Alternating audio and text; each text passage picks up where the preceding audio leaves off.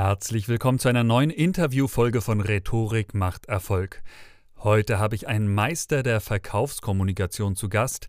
Er ist der Gründer von Sales Tastic und mit seinem Team geht er täglich in die Unternehmen und bringt die Kommunikation der Mitarbeiter und Lehrlinge auf Erfolgskurs. Ich freue mich sehr, dass er da ist. Ich freue mich auf Vedran Solota.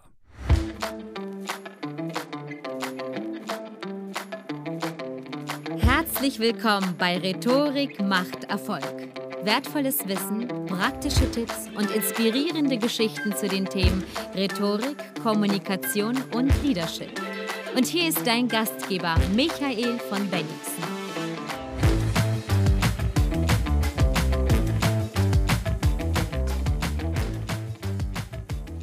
Vedran, da bist du. Und ich bin sehr froh, dass du da bist. Endlich mit diesem Thema Verkauf. Hallo. Ich grüße dich, mein lieber Michael. Ich grüße dich. Ja, ich habe dich eingeladen, weil du nicht einfach nur ein Verkaufstrainer bist, sondern weil ich finde, du beherrschst die Kommunikation, die Rhetorik im Verkauf wirklich meisterlich. Und das ist ja hier unser Thema im Podcast und deshalb bist du mit diesem Thema auch hier. Bevor wir so richtig reinstarten ins Thema, erzähl doch mal, was machst du genau und wie bist du dazu gekommen? Danke dir auf jeden Fall, Michael, für die Frage. Und zwar folgendes ist, äh, ich mache Vertriebsseminare, ich mache Seminare für Führungskräfte, für Ausbilder und für Azubis. Also in Österreich sind sie Lehrlinge genannt. Und das mache ich in Österreich in Unternehmen, die mich dann dafür buchen.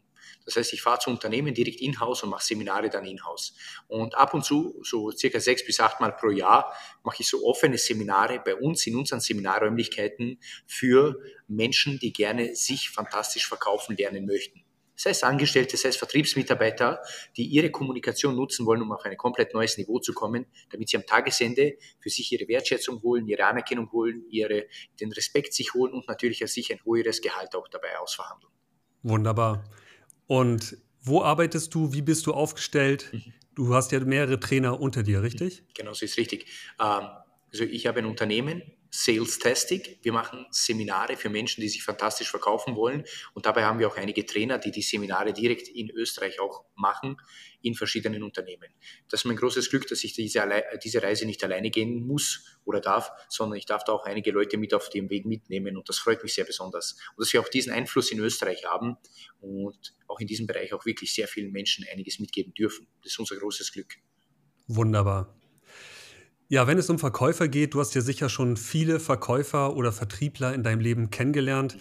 Was sind denn für dich so Eigenschaften, die einen guten Verkäufer von einem schlechten Verkäufer unterscheiden? Mhm. Äh, ich sage das ganz ehrlich, was mir besonders immer wieder auffällt, ist, ich beginne zuerst einmal mit den schlechten Verkäufern und dann gehe ich zu den guten Verkäufern, äh, was der große Unterschied zum guten Verkäufer dann und vom schlechten Verkäufer natürlich sich unterscheidet. Der schlechte Verkäufer ist derjenige, der für jedes Problem eine Ausrede hat. Äh, für jede Möglichkeit ähm, eine Möglichkeit findet, es nicht zu tun oder nicht zu nutzen.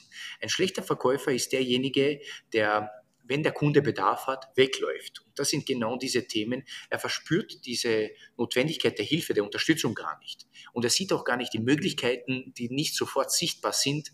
Und er hört besonders nicht die Themen, die der Kunde noch nicht sagt. Und das ist äh, bei schlechten Verkäufern so. Gute Verkäufer umgekehrt, sie finden immer eine Lösung, unabhängig davon, ob sie jetzt aktuell eine Lösung haben, weil sie haben als oberste Priorität für sich gefunden, dass sie Menschen Lösungen anbieten und diese so best wie möglich. Ein guter Verkäufer findet sofort eine Möglichkeit, den Kunden auch für sich zu gewinnen und davon zu überzeugen, dass er die beste Lösung ist. Oder er gar keine Lösung davon hat, aber er findet einen Weg, wie er mit dem Kunden zusammenarbeiten kann. Und das ist für mich so dieser Wille, dieses Durchhaltevermögen und die Bereitschaft zu lernen das macht einen guten Verkäufer aus besonders. Er findet halt Wege auch, wie er sich selber weiterentwickeln kann, um Hürden, wie zum Beispiel Einwände, Vorwände und all das, was auf dem Weg eintritt, dass er sie sofort behebt. Und wenn er sie nicht sofort beheben kann, dass er daran arbeitet, es in Zukunft beheben zu können. Also es ist auch ein bisschen dieses Durchhalten, sagst du, dieser Biss, ja, und aber es wahrscheinlich auch etwas mehr wahrzunehmen als andere. Und basiert das auf Erfahrung? Ist es etwas, was man lernen kann? Sagst du, oder sind das so Verkäufertypen, die kommen einfach so auf die Welt, die nehmen etwas mehr wahr, die haben etwas mehr die Übersicht und äh, sehen vielleicht den Bedarf, wo er noch gar nicht ersichtlich ist? Äh, eines möchte ich mit auf den Weg geben, ein Verkäufer wird nicht geboren, sondern ein Verkäufer wird immer gemacht. Äh, es gibt manche natürlich, die haben eine gewisse Vorprägung aufgrund familiärer Historie, dass sie vielleicht im Verkauf um eine Spur besser wären, weil sie als Kind schon Eltern oder Familienmitglieder gehabt haben, die einen großen Wert auf Kommunikation gelegt haben, beziehungsweise auch einen großen Wert darauf gelegt haben, wie sich das eigene Kind entwickelt. Aber das ist eher der seltene Fall. Der häufigste Fall ist, dass Menschen, die im Verkauf äh, sind, sich einfach zum guten Verkäufer ausbilden. Und eine, ein guter Verkäufer hat immer folgende Zutaten. Die eine Zutat ist natürlich Trial and Error, die Erfahrung. Das heißt, er probiert gewisse Dinge und scheitert dabei. Die zweite Zutat ist das Durchhaltevermögen, dass er immer wieder dran bleibt, wenn er diese Dinge probiert. Und die dritte Zutat ist, dass er sich persönlich regelmäßig weiterbildet, weil ohne Weiterbildung wirst du niemals deine Techniken perfektionieren können und auch niemals im vollen Umfang den Verkauf meistern können. Und du siehst ja selber, wir sind jetzt gerade digital hier und treffen uns online in einem Gespräch. Das hätten wir uns vor 15 Jahren so nicht vorstellen können. Und der Verkauf vor 15 Jahren war um eine Spur anders als heute. Das heißt, früher hast du den Offline-Direktvertrieb gehabt, wo du den Menschen vor Ort gesehen hast, einen ganz anderen Umfang der Energie empfangen hast. Und heute ändert sich das um eine Spur. Bedeutet, wir gehen in den Online-Bereich, wo die Beleuchtung, die Effektivität, die Energie, das, das Umfeld und so weiter nicht so spürbar ist. Du kannst mich nicht riechen, ich kann dich nicht riechen. Du kannst meine Energie nicht spüren, ich dich nicht. Du siehst meine Farbwelt nicht so, wie es tatsächlich in der Realität wäre. Und das verändert den gesamten Umstand. Und wenn ein Verkäufer dabei stehen bleibt, diese Sachen nicht adaptiert, dann wird er eines Tages untergehen, weil andere genau diese Themen lernen werden. Und das meine ich auch als letzte Zutat natürlich halt, dass ein Verkäufer sich permanent weiterbilden darf, weil sich auch der Markt und besonders auch der Kunde verändert. Ja, das finde ich extrem spannend. Äh, Gerade dieses Thema online beraten, online verkaufen. Du sagst, da haben wir weniger Energie, weniger Präsenz. Mhm. Wie schaffe ich das denn trotzdem, meine Power irgendwie rüberzubringen mhm. im Online-Gespräch? Mhm. Wie überträgst du? Du hast ja eine Menge Power. Äh, das heißt, machst du da einfach dann, legst du noch eine Schippe drauf? Oh yes, auf jeden Fall. Äh, das bedeutet, ich filtere immer wieder, sitzt jemand direkt vor mir oder sitzt jemand indirekt vor mir, so wie hier jetzt in dieser Online-Situation. Ich gebe immer 20 bis 30 Prozent Energie zusätzlich dazu, besonders in so Online-Gesprächen, weil in diesem Moment du mich nicht so spüren kannst, wie wenn ich jetzt direkt neben dir sitzen würde. Du spürst mich halt nicht in dem Moment. Aus diesem Grund und besonders beim Ton. Der Ton und die neuen Geräte werden nicht so übertragen, also der, der Ton wird nicht so über die neuen Geräte übertragen, so wie es übertragen werden sollte, wie wenn es in einem Live-Gespräch wäre.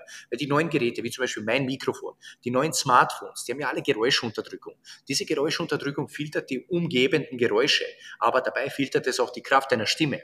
Das heißt, 20 bis 30 Prozent der Kraft einer Stimme gehen verloren. Dann natürlich über diese Kamera hier. Die Kamera hat jetzt 1080 Auflösung. Das ist jetzt nicht Ultra HD extra scharf, sondern nur 1080 Auflösung. Das heißt, du siehst mich nicht so scharf, wie ich tatsächlich in Realität bin. Und das nächste ist übrigens so eine Beleuchtung. Ich habe auch immer wieder so Beleuchtungen, damit du mich besser siehst, um besser ausgestattet zu sein, um damit der volle Umfang zum Beispiel von meinem Gesicht, von meinem Körper, zumindest das, was du siehst, nochmal mehr Präsenz gibt und du noch mich als Person mehr spürst und sagst, hey, diese Ecken und Kanten, die weh dran hat, die mag ich oder die mag ich nicht.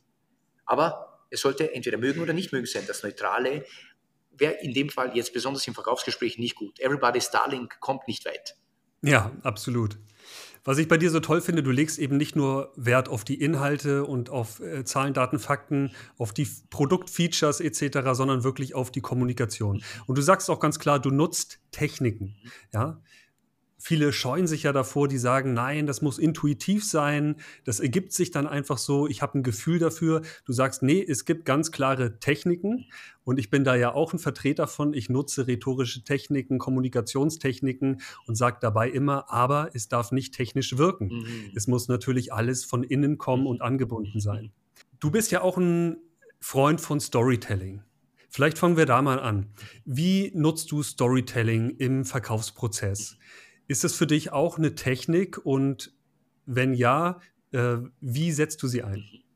Storytelling ist im Vertrieb eine sehr wichtige Technik, weil du mit diesen Stories die Geschichten deiner bisherigen Kundinnen und Kunden so projizieren kannst, dass der potenzielle Kunde oder der Mensch, der gerade vor dir sitzt, das Gefühl bekommen kann, wie die Wunschsituation in der Realität ist. Bedeutet auf Deutsch, schau, ich, ich erzähle dir Folgendes. Stell dir vor, Michael, wir sitzen uns hier zusammen und machen gemeinsam das Interview.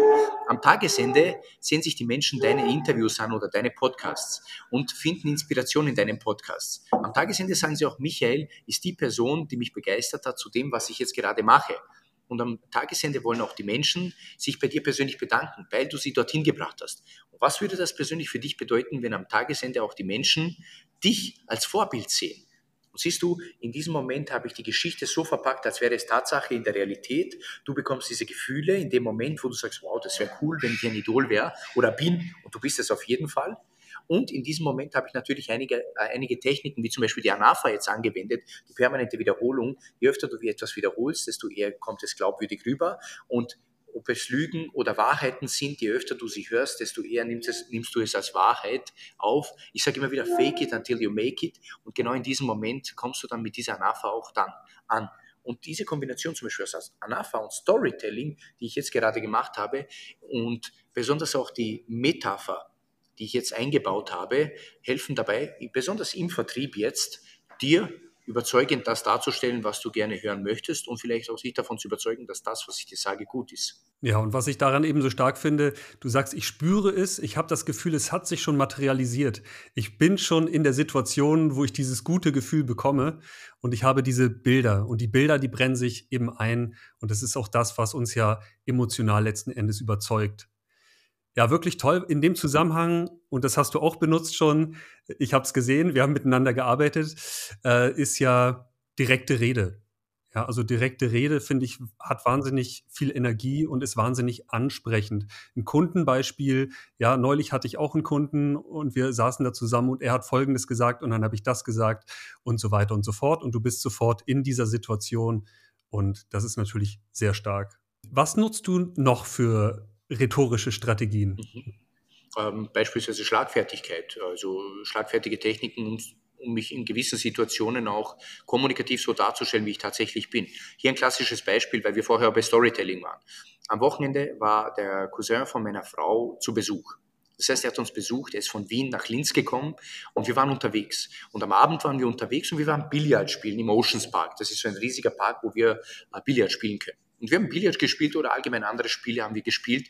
Und am Abend sind wir dann wieder nach Hause gefahren mit dem Auto. Und während der Autofahrt hat meine Frau Musik eingeschaltet. Sie hat in dem Fall Musik eingeschaltet, was die Lieblingsmusik von, meine, also von ihrem Cousin ist. Und er ist dabei voll richtig abgegangen. Und dieses Lied hat mir auch persönlich gefallen, wo ich einfach den Beat gespürt habe, die, die, der, den Text auch gespürt habe. Und in dieser Emotion habe ich dann aufs Gaspedal gedrückt und bin schneller gefahren. Das heißt, in einer 50er-Zone war ich einfach so motiviert und so inspiriert, bin dann 80 gefahren, was man nicht tun sollte. Aber die Musik hat mich eindeutig beeinflusst. Und ich habe gewusst, wenn ich jetzt zu schnell fahre, kann es sein, dass ich geblitzt werde. Und ich fahre und fahre und auf einmal sehe ich vor mir so einen schwarzen Charan. Und du weißt, wer oft in solchen schwarzen Charans drin sitzt. Und ich fahre so vorbei und ich sehe direkt beim Vorbeifahren eindeutig die Polizei in Zivil. Aber was willst du machen? Ich war jetzt so im Schwung drinnen mit den 80er. Ich überhole sie, fahre rechts ran und fahre noch gerade so drüber über die gelbe Ampel, die kurz vor Rot war, drüber gefetzt. Was passiert? Die sind über Rot drüber gefahren, Sirenen eingeschaltet, haben mich sofort aufgehalten, rechts ran. Was passiert? Was verlangen die Polizisten sofort, wenn sie dich aufhalten? Erstens einmal den Führerschein und zweitens Zulassungsschein. Das heißt, ich habe es gewusst, dass das passiert. Ich lasse mein Fenster runter, bereite alles vor, um sofort ab diesem ersten Eindruck und ab dem ersten Moment einen positiven ersten Eindruck zu hinterlassen und dominant das Gespräch sofort zu übernehmen. Weil mir gegenüber auf jeden Fall dominante Persönlichkeiten sind. Polizisten sind oft dominante Persönlichkeiten in ihrem Beruf, nicht in ihrem privaten Leben. Sie verändern die Rolle, sobald sie die Uniform anziehen. Übrigens, Uniform und solche Themen haben auch eine besondere Bedeutung in der Kommunikation. In diesem Fall mache ich das Fenster auf, nehme meinen Führerschein, Zulassungsschein, strecke ihm den aus und er nimmt sich meinen Führerschein und sagt, Herr Zolota, wissen Sie, was Sie so gemacht haben oder was Sie so begangen haben? Und natürlich weiß ich, was ich gemacht habe, aber ich lasse es ihm nicht offen, sondern ich stelle ihm eine Gegenfrage, um herauszufinden, was hat er wahrgenommen? Weil vielleicht hat er nicht das wahrgenommen, was ich so wahrgenommen habe. In dem Moment frage ich ihn, ähm, interessante Frage, darf ich Sie persönlich fragen, was glauben Sie, dass ich verbrochen habe? Und ich stelle sofort die Gegenfrage. Das heißt, ein schlagfertiges Argument in dem Moment. Äh, er, er sagt mir in dem Moment, äh, ja, Sie sind jetzt über Rot drüber gefahren und das hätten Sie nicht dürfen. Und meine Gegenantwort war wieder folgende. Ah, interessant, darf ich Sie persönlich fragen, wie kommen Sie darauf, dass ich über Rot drüber gefahren bin? Bumm, habe sofort wieder die Sache gewendet. In dem Fall war er extrem nervös. Der Cousin von meiner Frau hat angefangen zu lachen, weil er gesehen hat, er hat keinen Socken, er kann sich nicht argumentativ wehren. Und er war in dem Fall so nervös, dass seine, sein Kinn und seine Unterlippe angefangen hat zu zittern, weil er noch jung war, der Polizist. Der war maximal 25, 27. Und er war argumentativ nicht gewappnet dafür, dass ich jetzt so dagegen gehe. Auf jeden Fall, wir quatschen und er sagt, ja, aber, aber Sie sind da viel zu schnell gefahren. Sage ich in dem Moment, wie kommen Sie darauf, dass ich zu schnell gefahren bin? Ich bin in dem Moment drüber gefahren, weil ich eines gelernt habe in der Fahrschule. Wenn du die Möglichkeit hast, vor Rot stehen zu bleiben, dann bleibst du stehen. Aber in dem Fall war es grün und dann orange und ich habe nicht die Möglichkeit gehabt, stehen zu bleiben. Ich bin noch drüber gefahren und in dem Moment haben sie dann die Sirenen eingeschaltet und ich wollte nicht, dass ich aus, Schreckmoment, aus diesem Schreckmoment abbremse, sie mir hinten reinkrachen, in diesem Auto dann drei Schwerverletzte sind. Meine Frage an Sie, hätten Sie das verantworten können, dass wir jetzt drei Schwerverletzte haben? Und da war tote Hose, Ruhe. Nichts ist passiert. Und er war in dem Moment baff. Ich, er hat mir den Führerschein und den Zulassungsschein wieder ausgehändigt, hat gesagt, Herr Zolloter, ich wünsche Ihnen noch einen schönen Abend, fahren Sie bitte langsam. Ich bin losgefahren, wir haben uns kaputt gelacht. Und da hast du wieder gesehen, in dem Moment, natürlich hätte ich das nicht machen dürfen, das ist jetzt kein Freischein, dass du jetzt zu schnell fährst oder Verbrechen begehst, aber du siehst halt einfach, was es bedeutet, sich fantastisch verkaufen zu können, in jedem Moment, sei es beruflich und auch privat, sei es als Angestellter oder Privater unterwegs. Kommunikation ist die bestbezahlte Fähigkeit auf diesem Planeten. Ja, wunderbar. Und da sind wir vielleicht schon beim nächsten Thema, was mich interessiert. Verkaufen hat ja so eine negative Konnotation bei vielen Menschen. Ja, so einen schlechten Ruf. Und du sagst ja, das ist auch eine Verkaufssituation. Im Prinzip haben wir ständig Verkaufssituationen. Alle Situationen, wo ich jemandem eine Idee verkaufe, ähm, ja, oder meine Meinung verkaufe, das könnte man ja als Verkaufssituation betrachten. Und in dem Zusammenhang würde mich aber interessieren, ist für dich Verkaufen Manipulation? Mhm, auf jeden Fall kann ich dir sofort mit Ja beantworten, Ja im positiven Sinne. Manipulation ist wie Kritik, gibt es im positiven und auch im negativen Sinne. Eine Pistole, weil wir vorher beim Polizisten waren, möchte ich genau an diese Metapher jetzt einmal anhängen. Äh, ein Polizist hat eine Pistole. Wozu dient diese Pistole? Diese Pistole kann einen Menschen töten und ein Leben ausschalten, aber diese Pistole kann auch im gleichen Moment einen Menschenleben oder ein Menschenleben schützen und einen Menschen retten. In beiden Fällen ist es die gleiche Pistole mit der gleichen Kugel, mit zwei verschiedenen Verwendungszwecken. Und das ist die Manipulation genauso. Und weil du gesagt hast, Verkauf ist so negativ behaftet für viele Menschen in unserem Alltag, ja, weißt du warum? Weil es einige gegeben hat, die Schundluder getrieben haben und irgendwann einmal das negativ genutzt haben, um, keine Ahnung, klassischerweise irgendwelchen sinnlosen Versicherungen zu verkaufen, irgendwelche sinnlosen Finanzprodukte zu verkaufen, vielleicht aus der Pharmaindustrie irgendwelche sinnlosen Produkte irgendwelche Medikamente zu verkaufen, die nicht unbedingt notwendig waren oder vielleicht irgendwelche Dinge, die Menschen nicht gebraucht haben, sind denen verkauft worden. Ich meine ganz ehrlich jetzt, und wir erleben das auch heute immer wieder. Wir sagen heute nicht mehr, ah, der Mensch hat mir etwas verkauft, sondern ich habe mir etwas gekauft. Und wenn du ganz ehrlich bist, bei den letzten Black Friday Aktionen, es so viele Menschen gegeben, die haben sich Artikel gekauft, die haben sich heute noch zu Hause uh, ungeöffnet verpackt noch liegen und haben es nie geöffnet, aber sie würden niemals sagen, das hat ihnen jemand verkauft, sondern sie haben es gekauft. Das heißt, diese negative Behaftung gegenüber dem Verkauf, die ist einfach mhm, präsent. Ja. Und der Verkäufer sieht, äh, wird in Österreich und in Deutschland immer so als böse dargestellt. Das ist derjenige, der dir etwas andrehen will, der dich umhauen will und wieder abhauen will und dein Geld nur aus der Tasche ziehen möchte, indem er dir etwas anbietet, was du gar nicht brauchst und, und, und. Aber das ist bitte nur bei uns in Europa so, also in Deutschland, Österreich und so weiter. Wie ist in der USA? In der USA wird ein Verkäufer gefeiert. In der USA sind die Verkäufer Topverdiener. In der USA sind Angestellte Verkäufer und die können weit über eine Million verdienen. Wenn ein Verkäufer in Österreich und in Deutschland über eine Million verdient, dann ist er ein Betrüger. Und das ist einfach so eine negative Behaftung, die wir vielleicht mit der Zeit ablegen dürfen. Stell dir eines vor. Bitte stell dir nur Folgendes vor. Du gehst durch die Straßen und hast ganz stark Kopfschmerzen und jetzt gibt es einen Menschen, der Kopfschmerztabletten hat. Und stell dir vor, er weiß, dass du Kopfschmerzen hast, aber du weißt nicht, dass er Kopfschmerztabletten hat. Was würde es für dich bedeuten, wenn er dir diese Kopfschmerztabletten anbietet? Naja, dann ist er natürlich empathisch gewesen. Ja, er ist vielleicht, ja, also er kann guten Gewissen dieser Aufgabe nachgehen, mir die zu verkaufen, also ja. mich darauf aufmerksam zu machen. Und stell dir vor, da hat er auf jeden Fall was Gutes getan, würde ich sagen. Auf jeden Fall. Und stell dir eines vor. Stell dir vor, ihm wurde zu Hause gesagt von der Familie, Verkäufer sind schlechte Menschen, Verkäufer sind Räuber, sie nutzen Menschen aus und geben ihnen etwas, was sie gar nicht brauchen. Er hat aber diese Kopfschmerztabletten und möchte sie dir gerne anbieten, aber hat diese negativen äh, negativen Affirmationen in seinem Kopf, die er mitbekommen hat von klein auf. Und jetzt ist es so, dass er dir das gar nicht anbietet, weil er möchte vor dir nicht als schlechter Mensch dargestellt werden, als Verbrecher was passiert? Du hast weiterhin Kopfschmerzen und leidest darunter und er hat die Lösung, bietet es dir nicht an. Und das ist für mich ein guter Verkäufer, der diese Empathie hat, der dieses Einfühlungsvermögen hat, gut zuhören kann und den Menschen in diesem Fall den Bedarf erheben kann und eindeutig den Bedarf sieht und fühlt und dann den Menschen auch darauf die Lösung gibt. Das ist für mich ein guter Verkäufer. Ein schlechter Verkäufer ist jemand für mich, zwei Varianten von schlechten Verkäufern gibt es. Jemand, der weiß, dass er die Lösung hat, es dir aber nicht anbietet. Und ein zweiter, jemand, der eine Lösung für ein Problem hat, was du nicht hast und dir die Lösung für das Problem, was du gar nicht hast, anbietet und du es gar nicht benötigst. Das sind für mich zwei schlechte Verkäufer. Und da gibt es aber große Unterschiede. Und leider gibt es manche, die nutzen es negativ mhm. und manche, die es positiv nutzen. Und ich feiere nur diejenigen, die es positiv nutzen. Und zu deiner Frage zurückzukommen, bezogen auf die Manipulationstechniken, ja, es sind sehr viele Manipulationstechniken im Vertrieb, aber die sind ja im Alltag genauso. Und die besten Manipulateure sind ja kleine Kinder. Ich kenne meine kleine Nichte. Meine kleine Nichte ist so klein. Und du musst dir vorstellen, sie steht in der Früh auf. Und sie kommt jetzt gerade zu mir. Und in der Früh sagt sie zu mir, sie möchte gerne ein Eis. Und ich denke mir, um diese Uhrzeit, wieso willst du jetzt ein Eis?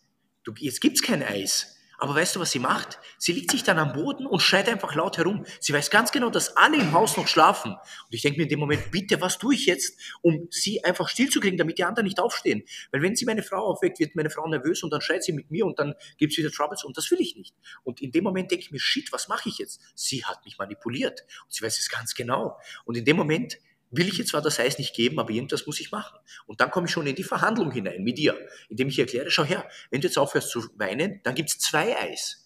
Und dann beruhigt sie sich auf einmal, aber die zwei Eis gibt es jetzt nicht sofort, sondern wir essen vorher eine Banane.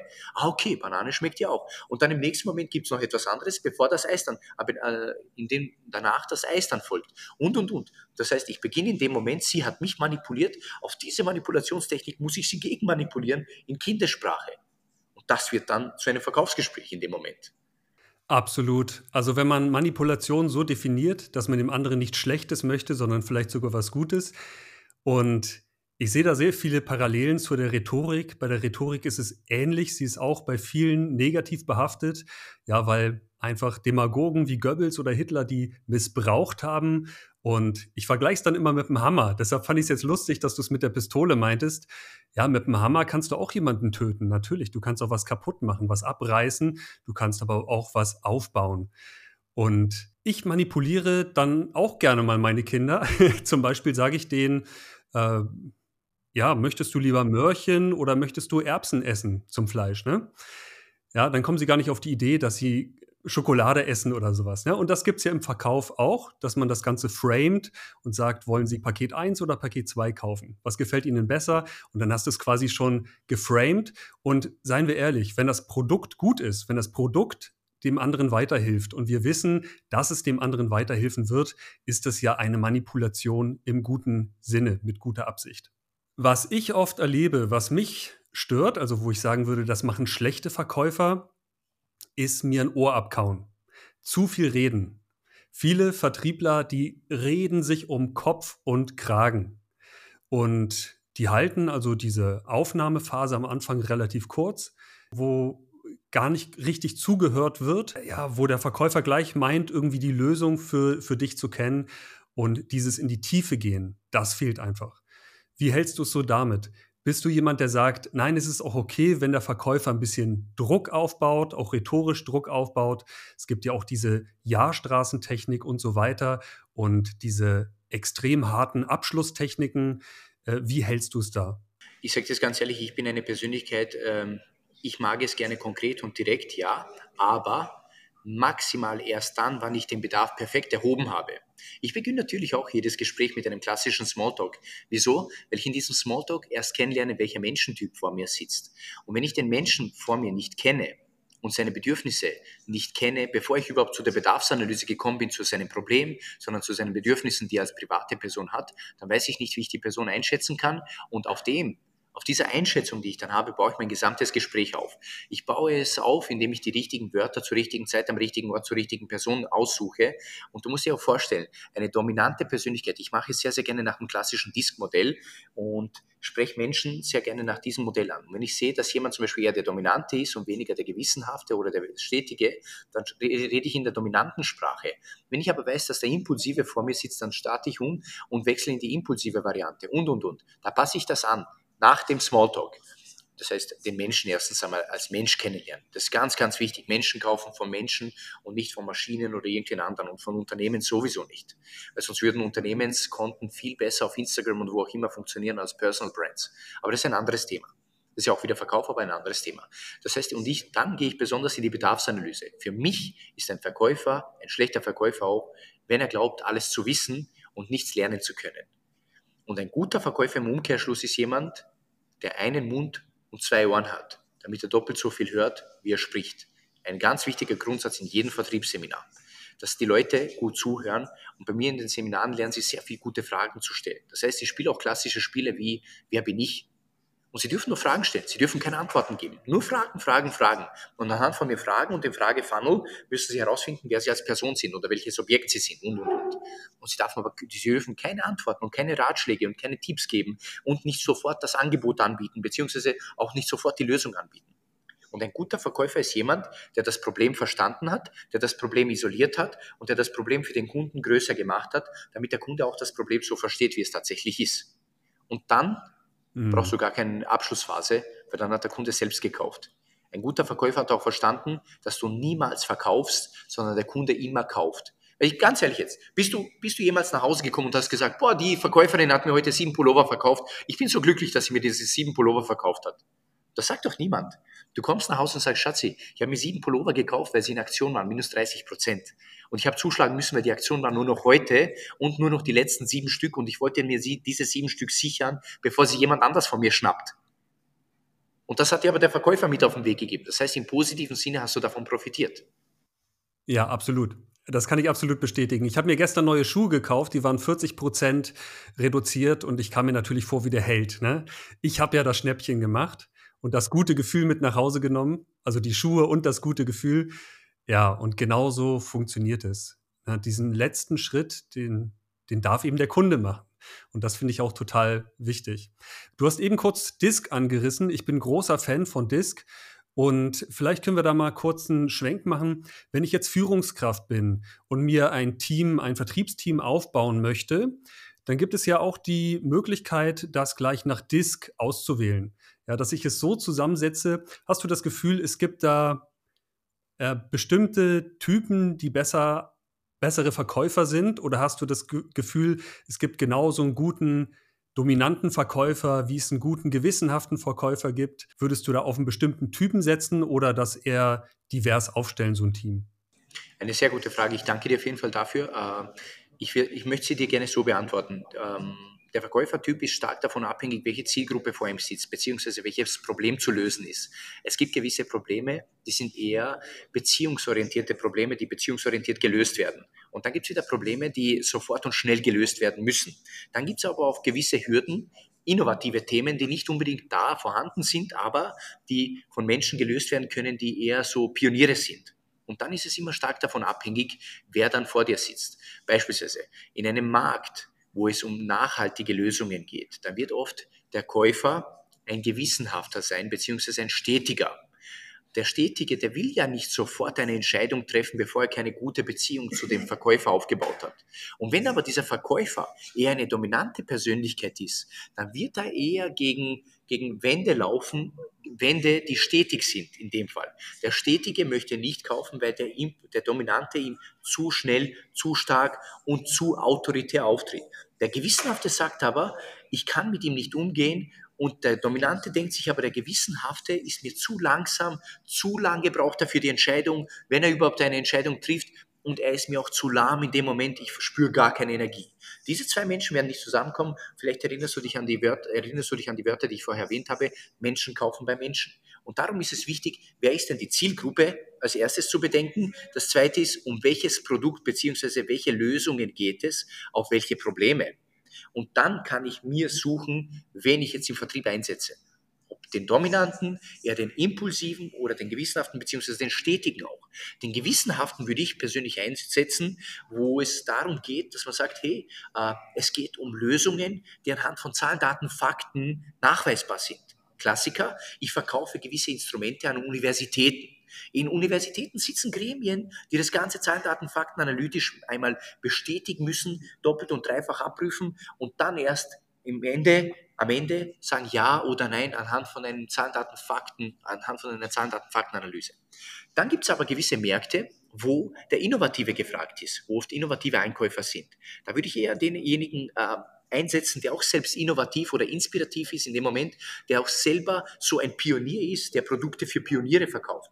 Der Klassiker, du kommst mit einem neuen Produkt in ein Land und möchtest dieses Produkt in diesem Land launchen. Dieses Produkt, das niemand kennt, das neu im Markt ist, werden eher diejenigen kaufen, die offen für Neues sind. Eher weniger diejenigen, die sagen, ich kaufe nur Stetiges. Der Klassiker, Apple 2005, 2006 mit dem iPhone in Österreich, Deutschland und so weiter. Das waren die Käufer, die ja offen für innovative Dinge waren. Aber dazu hast du auch die Verkäufer gebraucht, die offen für Innovatives waren. Ja, super. Also äh, ganz toll, wie du es beantwortet hast. Und das finde ich auch nochmal einen ganz wichtigen Punkt, dass es eben nicht nur darum geht, was sitzt da für ein Typ an der anderen, am anderen Ende der Leitung, sondern auch, was verkaufe ich für ein Produkt. Und natürlich, wenn du Motorräder verkaufst, ist es was anderes, als wenn du Versicherungen verkaufst. Und dann brauchst du natürlich auch andere Disktypen total spannend. Hm, wenn ich jetzt in so ein Vertriebsteam reinkomme, auf der anderen Seite, als neuer, junger Vertriebler, als junger Verkäufer, was für drei wichtige Tipps würdest du so einem Anfänger mitgeben? Einem Anfänger im Vertrieb würde ich auf jeden Fall mitgeben, sei dir nicht zu schade, um dich persönlich weiterzubilden. Das Wichtigste und wirklich das absolute Fundament sind zu Beginn, dass du dir Seminare beziehungsweise Online-Kurse anschaust. Ganz, ganz wichtig. Glaube nicht, nur weil dir eine Zunge angewachsen ist und weil du als kleines Kind viel geredet hast, dass du ein guter Verkäufer bist. Und das ist ein Irrtum von vielen Menschen, besonders in der Industrie und im Handwerk. Sie glauben nur, weil sie gut reden können, dass sie auch gute Zuhörer und gute Verkäufer sind.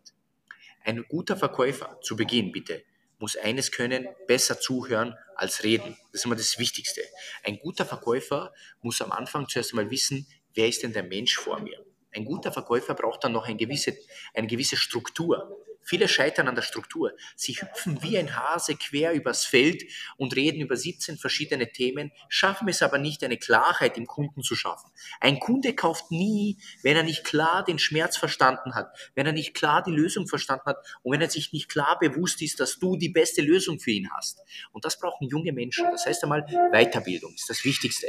Dann Training, Trial and Error. Schone dich nicht. Geh raus und verbrenne Kunden bitte nicht körperlich, sondern im, im metaphorischen Sinne. Du darfst probieren, experimentieren, diese Kunden verlieren, potenzielle Kunden probieren zu gewinnen und sie wieder zu verlieren, bis du dann irgendwann einmal dein Rezept gefunden hast, was funktioniert und was nicht. Das ist wie im Online-Marketing. Du wirst nie als allererstes die eine Kampagne aufsetzen, die sofort funktioniert. Ganz im Gegenteil. Die musst du nachjustieren. Das ist ein iterativer Prozess, sich wiederholend und verbessernd. Und in dem Moment brauchst du genau das als Verkäufer. Und als dritten Punkt brauchst du ganz, ganz wichtig Disziplin und Durchhaltevermögen. Das hat aber nichts jetzt mit direkt nur mit Verkauf zu tun, sondern ich würde jedem Verkäufer eines anbieten. Du musst in irgendeinen Sport hinein.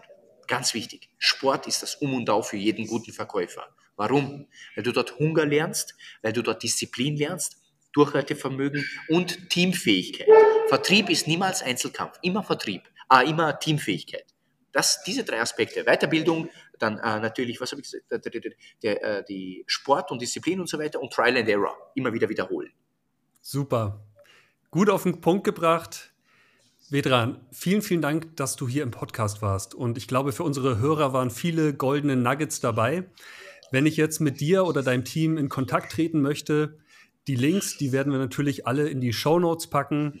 Und ja, was soll ich sagen? Es ist eine Freude, mich mit dir zu unterhalten. Ich könnte noch stundenlang so weitermachen. Und jetzt haben wir diesen Podcast auf 40 Minuten begrenzt. Vielleicht kommst du einfach nochmal. Gerne, gerne. Ich danke dir auf jeden Fall, lieber Michael, dass du mich eingeladen hast.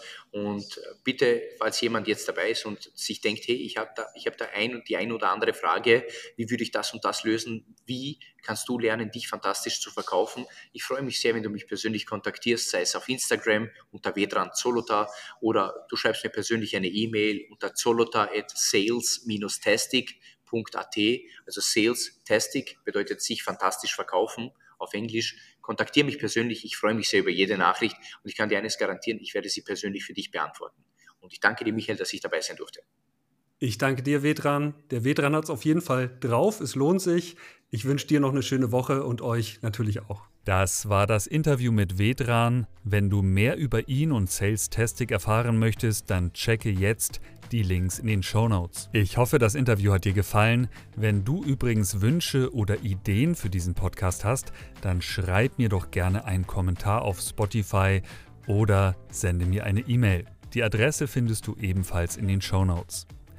Danke, dass du wieder dabei warst. Wir hören uns hoffentlich nächsten Montag wieder, wenn es wieder heißt, Rhetorik macht Erfolg.